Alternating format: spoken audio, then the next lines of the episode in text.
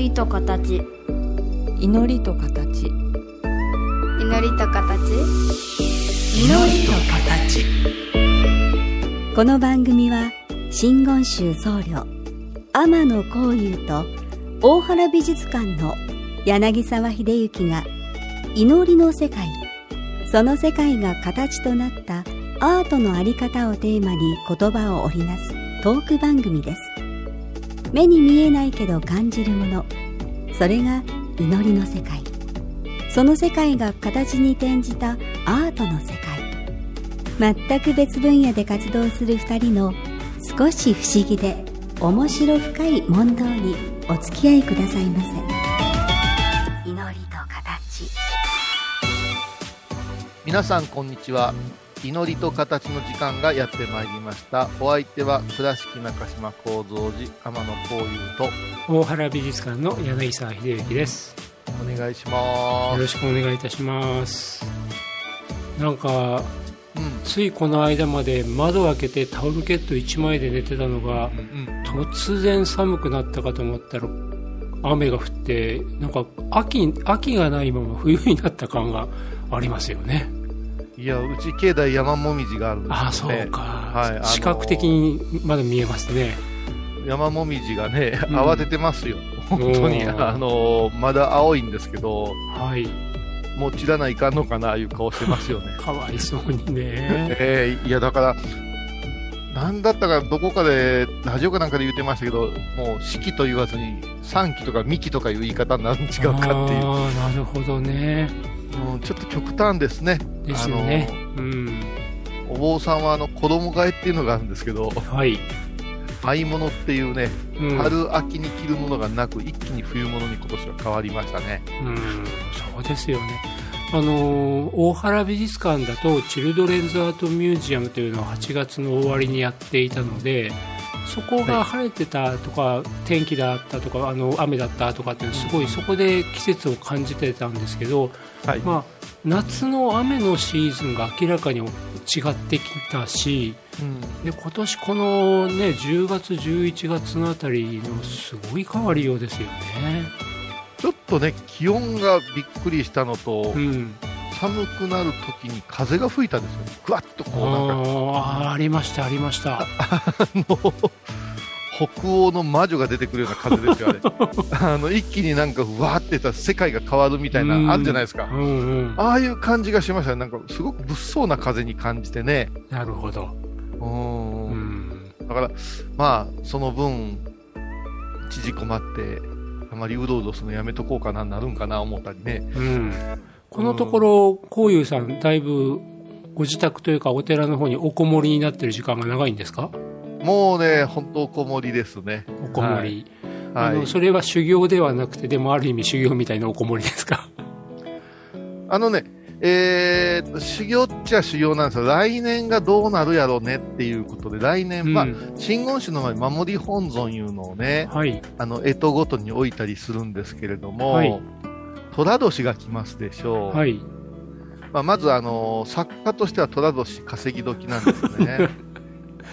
はい。あの、うん逆に、あの、稼げないのは、蛇年なんですね。ああなるほどね 虎はね、すごく人気が高いんで、虎物言うてうね。んで、虎物でまた野球も調子がいいじゃないですか、うん虎さんが。ねそれで、虎の、虎年って言いますと、やっぱり毘沙門さんなんですね。へえ毘沙門様のも、はい。真言宗の専売特許みたいなとこありましてね。そうなんですか。はい。もともと、あれなんですよね、聖徳太子様が、うん。まあまあ若かりしく戦ってた頃ですね。う、ん。軍人である毘沙門様に、はい。後押しされたというね、うん。あの、奈良に四季山なんてね、あそうですね。そっか。四季山ね。はい、毘園芸沙門様のはい。総本山があるんですけども、うこの毘沙門様をどう拝んでいくか、うん。来年はみたいなのがあるから、んうん。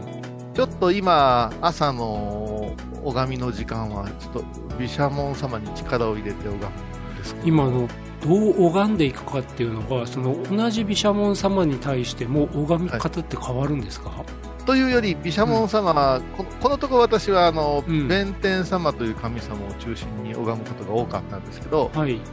ちょっと担任の先生が変わるみたいなところで、うん。毘沙門様のことをもう一回復習して、うん。どんな感じかな、来年は勢いがつくんですかね、なんて言いながらですね、うん。拝む時間が長くなってるのと同時に、うん。来年のカレンダーにもお尻に火がつくどころじゃありませんね。もう、もう、下半身燃え上がってますけども、どカレンダー作りと、それから縁起物作りですよね。うんうん。なんかまたししつこいことを伺うようですけども、うんまあ、あのこういうさんお寺さんで、まあ、うんごま壇があって、はい、はいまさ。にその空間にさまざ、まな仏様がいらっしゃってはいいただくような感覚の時に、はいここしばらくは毘沙門様を主に考え感じというか考え、はい。はい。そこはいにいらっしゃっていただくような形で進めていらっしゃるということなんですか？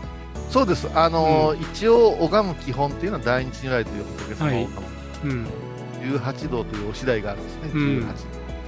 まあ、基本的な。うんそれにおいて、諸尊、諸尊坊と言いまして、うんいろんな仏様、神様に向かって拝む拝み方を授かるんです。はいはい観音様とか、うん、はいお薬師様とか、うんそういうところの中に毘沙門様もいらっしゃって、はい。これ、全部スラスラっと拝めたらいいんですけども、うん。なかなか多種多様なうん。あのプログラムなんで、だってそうですよね、毘沙門天ですから、天部様ですから、たくさんい。ろいろ他にもいらっしゃるし、そうです、そうです。ですよね。天部、天部をどの立場で拝むかっていうのがあるんですね。どういうことですか？わかりやすく言うと、社長がうん、社員に向かってうん、物を頼むのか、うん、部長が社員に向かって頼むのか、あ社員同士が社員に向かって頼むのかで物事の動き変わってくるじゃないですあ、か。うん、それと同じで、如来、菩薩、はい。明王、天というピラミッドがありまして、はい、行者はそのどの立場でどの方を拝むかいうことが決まってくるすね。組み合わせがそんな複雑なんですね。複雑なんですよ、うん。な何十通りもあって、うん、それによって、まあ、私の方から毘沙門天に命令をするのか、うん、毘沙門天様と同等で行くのかみたいな、うん、そういうのがありましてですね、うん、こういうの立ち位置間違うと大変なので、うん、よくまあ勉強して、前行をよく積んでうん、お迎えするということをしてますね。うん。でもそれってそそこまで細かいっていうか複雑なことだと大学で習うとかそういう話じゃないですよね。あ一応大学、高校大学で習うんですけど、やっぱりその心構えですね、そこうに、んうん明日が如くっていうのが、うん本密教の基本なんで、うんいややっぱし教えてくださる先生が、うん完全にその仏様がいらっしゃるように喋ってくれるわけですよね。うんうん、これにものすごく感化されますね。うん。もう先生には見えてらっしゃるっていうような感じで、うん。いろいろお話しくださったり、うん。そのために、まあ、高野山は、あのロケーションこと書かないわけですよ。なるほどね。愛禅堂に入れてもらうと、ここに愛禅様がいらっしゃるやろう、この愛禅様はなーって言われたら、うん。そんなものをおるかいなっていう空気じゃないですよね。うん。空間が 何百年も拝み続けられた空間に入れると、ほんまや、いらっしゃる。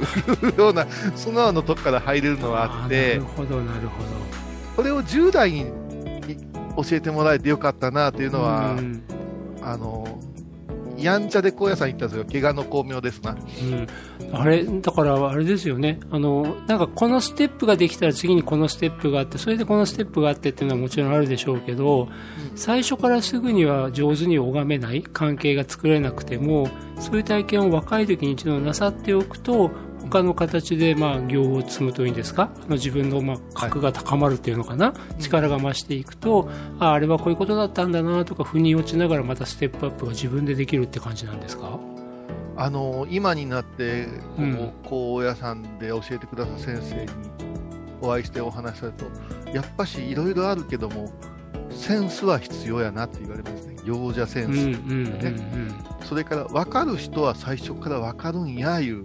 うん。うん分からんものはずーっと分からずに、あー水の出てこん井戸を掘ってるみたいなところはあるような、そんな説明のされ方をされまして、ほーんと思いましたけどね。なかなかね今。私はまあたまたまそういうこうなんていうんかな、センスだらけの方々に囲まれてたから、うん。見よう見まねで、なんかこう、うんこの50過ぎて、やっぱり20代前半の修行がすごく懐かしいのね。なるほどねで、それを追体験してみると、ふっと思い出した瞬間ね、今、じゃあ何をが何をやってますか言われて、今もう礼拝しまくり。うん 一日朝もう起きたら水かぶって108の礼拝から始まるみたいなのがあって、うんうん結構、あのスポーツジムみたいになってます、本堂が。なるほどね。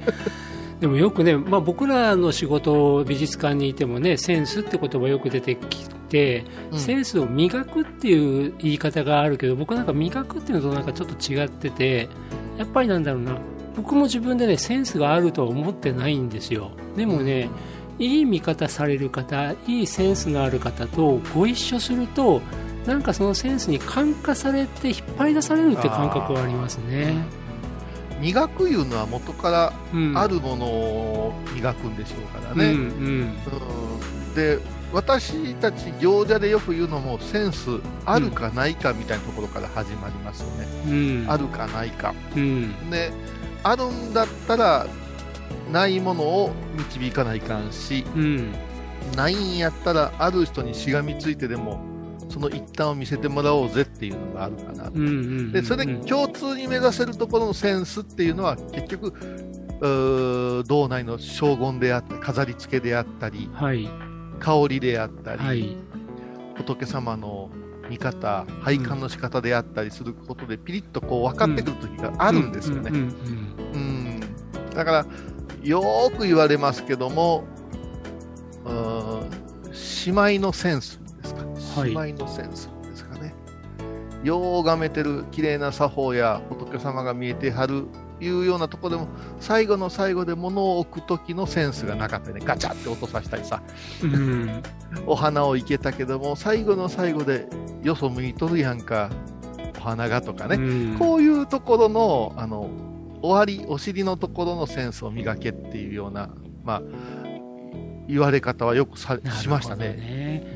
なんかね、あの行為で言ったら凡事徹底みたいな感じだし、僕ら姉妹っていうとなんか建築の姉妹がよろしいなみたいな言い方をすること多いんですけれども、はいはいやっぱり本当に、まあ、ディテールをちゃんとというよりもなんか、なんか最後まできっちり気持ちを入れて、なんていうか、整えるってんじゃないけども、そこをピタッとやっていく感じですよね。本当姉妹イコールセンスなんじゃないかなという気がしますね。あの若い時は分かんないです、粗雑だし、勢いがあるから、うんでも今、若い行者さんを見てて、あこの子センスええな、あこの子ちょっと足りんなっていうのは、やってることは同じなんやけども、最後の最後がプチって切れること、綺麗にフェードアウトできる子みたいな、うん。そのあたりが所作の中に出ますね。なるほどね、まあ、ちょっと感覚的な話になっていってしまいますけど、ここでいえ。一曲入れましょうか。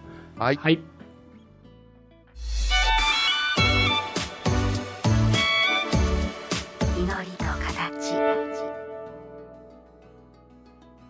ね、このところ毘沙門様をずっと拝んでらっしゃるというお話を伺って、まあ、僕、毘沙門天というとあの上杉謙信のイメージだったけど確かに市議さん縁起絵巻とかね僕ら美術の世界ではとても有名だから名作ですよね。うんあの基本的に戦いの神様天天下。戦いの神様ですよね。はい、そうなんですよね、まあ、あの軍人、軍神とか言うて、鎧をつけてる、甲冑をつけてる、はい。まあまあ、別名で神将を言いましてね、えー神の将軍の将です。そうですね、うん。神将様なんて言って、はい。まあ、絵に描くと誠つまらんのですよね、あの つまらんのですか？結構かっこいいと思うけどな。いややっぱけす今朝のこう布の柔らかさとか、うん、あー二の腕のふくよかさを描きたいじゃないですか。なるほどね。それをね、あのー鎧まとわれると全部同じ顔に見えてくるんですよ。なるほどね。うん、動きが取りにくい、こう、もう、なんていうんか、踏みつけてるか、基本それ立ってる方が多いでしょはい。あんまり座らないんです。はい座るとなったら、例えば、あー虎にまたがっておられたりするんですはい。はい。この辺りがあるので、描いたり作ったりするのはちょっと難しいはい。と言われてるというか、私は苦手なんですよね。うん。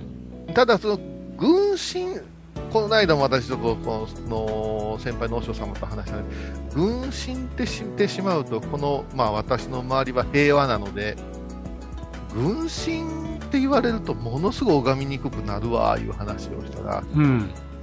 五法っていう考え方に切り替えようっていう、法を守るですか？五法。そうです、法を守る、はい。仏法を守るということで、そうするとやっぱし天王寺さん、四天王寺、うん。はいね。そういう風に出てくるじゃないですか、はい。という話になってきまして。ね、うん。そこからまあ考えていったらどうやろうかねっていうようなものがあるんですけど、うん。これ、あのー私のような軍神苦手王さんからしてみるはい。と、皮肉なことに、一般の方々にはむちゃくちゃ人気あるんですよね。うん。だからまさに僕も、え、かっこいいじゃないですかって言っちゃいましたけどね。そうそう、うんかっこいいじゃないですかって言われるんですよ。うん。ただこれ戦う、いや、どうなのって思った時に、外へ向けてというか、戦国武将が背負ってたようなはい。レベルで拝むものかって考えた時に、うんい。やいやいやいや、内側に向けるべきじゃないかうん。となってくるわけですよ。あそこのところはちょっとお伺いしたいですね。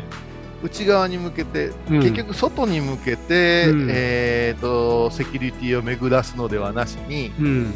自分の中に向けてお前恥ずかしくないんかちゃんとやってるんかサボってないんかいうふうに向けていくと、うん。なるほど厳しい目が4つのお天皇にからこにらまれてるんやなっていうことになってくるかなというところに出てきて、なるほどね。はい。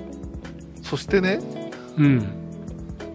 プニュって出てくるんですよプニュってね 何が？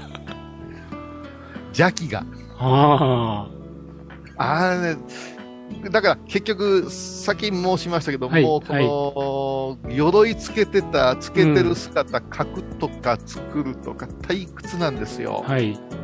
しかしながら、うん。足元のプニューが楽しいんですよ。なるほどね。あのシビアなうん劇画タッチのさ、うん。言うてみる、言うてみても北斗の拳のラオウみたいな顔した、うん。主人公のくせに足元本当にふざけたのがいっぱい出てくるでしょ。ほうほうほうほうほう。あの、ご覧になったことない方はわからんかもわからんけどもね、あの、邪気かなんかで検索してもいっぱい出てくるんですけど、うんはい。あの、鬼が踏まれてるんですよ。はい。この鬼が妙にコミカルに描かれてる場合が多いんですね。うんうんこれ私、プニュって呼んでるんですうん。けど、なるほどね。あのまあ、四天王様っていうと、増長天、項目天、時刻時天、刻天、毘沙多聞天。多聞天。はい。多聞天のことを、えー、これがまたソロ活動をすると、うん。えっと、毘沙門天天。で、ね、よく、まあ、先ほど四天王寺さんのお名前出されたりとか、はいまあ、あの四天王ってよく言いますよね。はい。でまさに、まあ、今まで僕も仏教をお守りする、まあ、戦いの神様って思っててやっぱ外に向けてあの仏教者に対してねあの攻撃させないようにそういう外に向かっているっていうイメージだったけどうん。確かにそれを自分自身の戒めとして内に向けてみた時にプニュって出てくるのが足元の邪気なわけですね。うん。ですから、うん。パーフェクトであんなせ、うん。おこの厳しさで俺一番男前な自分やぞっていうお姿が、うん。その四天王であるあるけれども、うん。プニュが人間的なところというか、うん。ちょっと許せる面白さいうかね。うん。鬼なんだけれども、うん。なんか喜んで踏まれてるとか、ですよね。あなんかそういう表現するじゃないですうか、んうん。喜んで踏まれるってどういうことなんやろうなと思った時に、うん。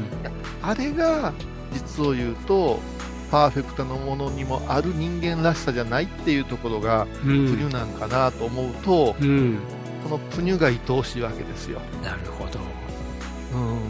だから、じゃっていう言い方ですよね。はいはい。じゃ、うん、じゃいうのは邪魔者の邪であろうし、いらないものなんかもわからんけども、邪悪の邪ではないような気がしてくるんなるほですね。どね。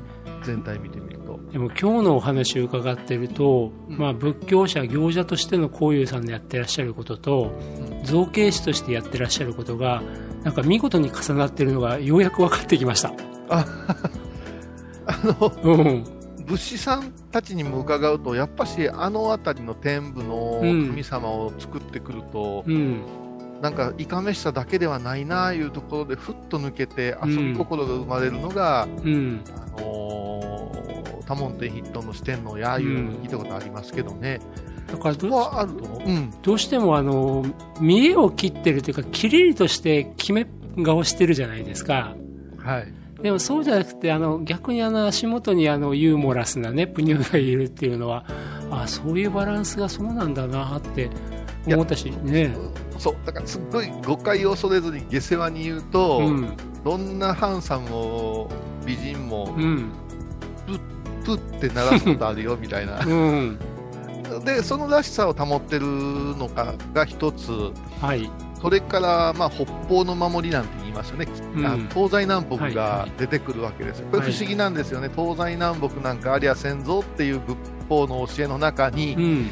うん。いやでもやっぱり東西南北が出てくるんですよ。うん。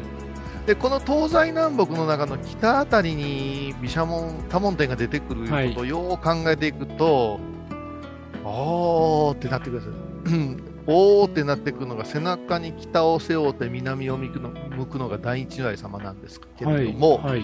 そう考えると天武天尊でおりながら如来仏閣を備えたのが、えー多聞天毘沙門天であるみたいなあーなる。ほど解釈がある。うん。だから宝刀という、はい。塔を、うん。えー左の手に持してはい。顔の高さにこう持ってうん。おられる、はいこれはねあの天部の中でも総大将で、うん。大日如来が変化してるっていう解釈をされる行者さんもおるわけですよ。なるほどね。うん。となると、うん。来年虎の年っていうのはうん。いろんな意味で大切なことにならんかなと思って、まあ、この時期はい。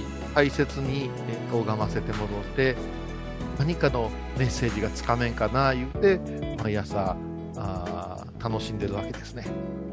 あのまあ本当に虎を作られるとかあと毘沙門様も作られてるんですか？今立体そうなんです。毘沙門様作ったり、うん虎、鬼、それから虎虎模様の鬼ですね、うん そういうものを作ったりしながらですね。であとカレンダーも作られてるカレンダーも毎年なんです。で言葉をね、毎月乗っけていってるカレンダーなんで、うん結構その1ヶ月その言葉漢字1文字を乗っけましてその横にひ一つ文句を書くんですけども、うん。これに期待してくださる方が結構いらっしゃって、うん。この言葉選びで悶絶してるんですよ、なるほどね。うん、いや僕。1年間後悔するんで。うんそうですよね。僕らはあの12ヶ月あってあこれ春らしいからこの絵使おうかとか夏はこんな爽やかなので行こうかとかそのぐらいでねあの大原美術館も所蔵作品のセレクションとかすること多いけどこういうさんが作られるカレンダーとなると皆さんへの生活により直結するし本当世の中をおもんばかってやらざるを得ない重責ですね。そう、まあ、重責いうかね実感十二支調べて、うん。こんな月になるかなと思いながらですから業者さんには言われますよね。5月にもう入稿しといてくれたらうん。もう全国区なものができるのにいつもあなたは遅いとか言われて いやさすがに5月にそのモードに入ってないんですよ言いながらですね、うん。もう20年近く逃げてますけども、うん。でだってカレンダーってもうそろそろ売ってる時期ですからね制作のためにはもっと早くやんなきゃですよねそう。でいっつも逃げた逃げたくなるんだけどもうん。予約がもう入ってますよなんて言われたら逃げられなくなっちゃってですね、でもやはり次の年のことをおもんばかって作ろうと思ったら5月に来年っていうのはやっぱり見通しがなんかつかないですよね。ちょっとねここのとこのご時世ちょっと見通しがつかんことだらけですからね、だらけですからね。うん。うん。でも来年ちょっと面白くなりそうな気がしますけどね。はいなんかねそのカレンダーとか今いろいろねこもって作られてるものをまたちょっと折にを見て見せていただけたらありがたいです。はい。今日もありがとうございました。はい、ありがとうございます。今回のお話いかがでしたか？祈りと形は毎月第1第3木曜日のこの時間にお送りします。次回もお楽しみに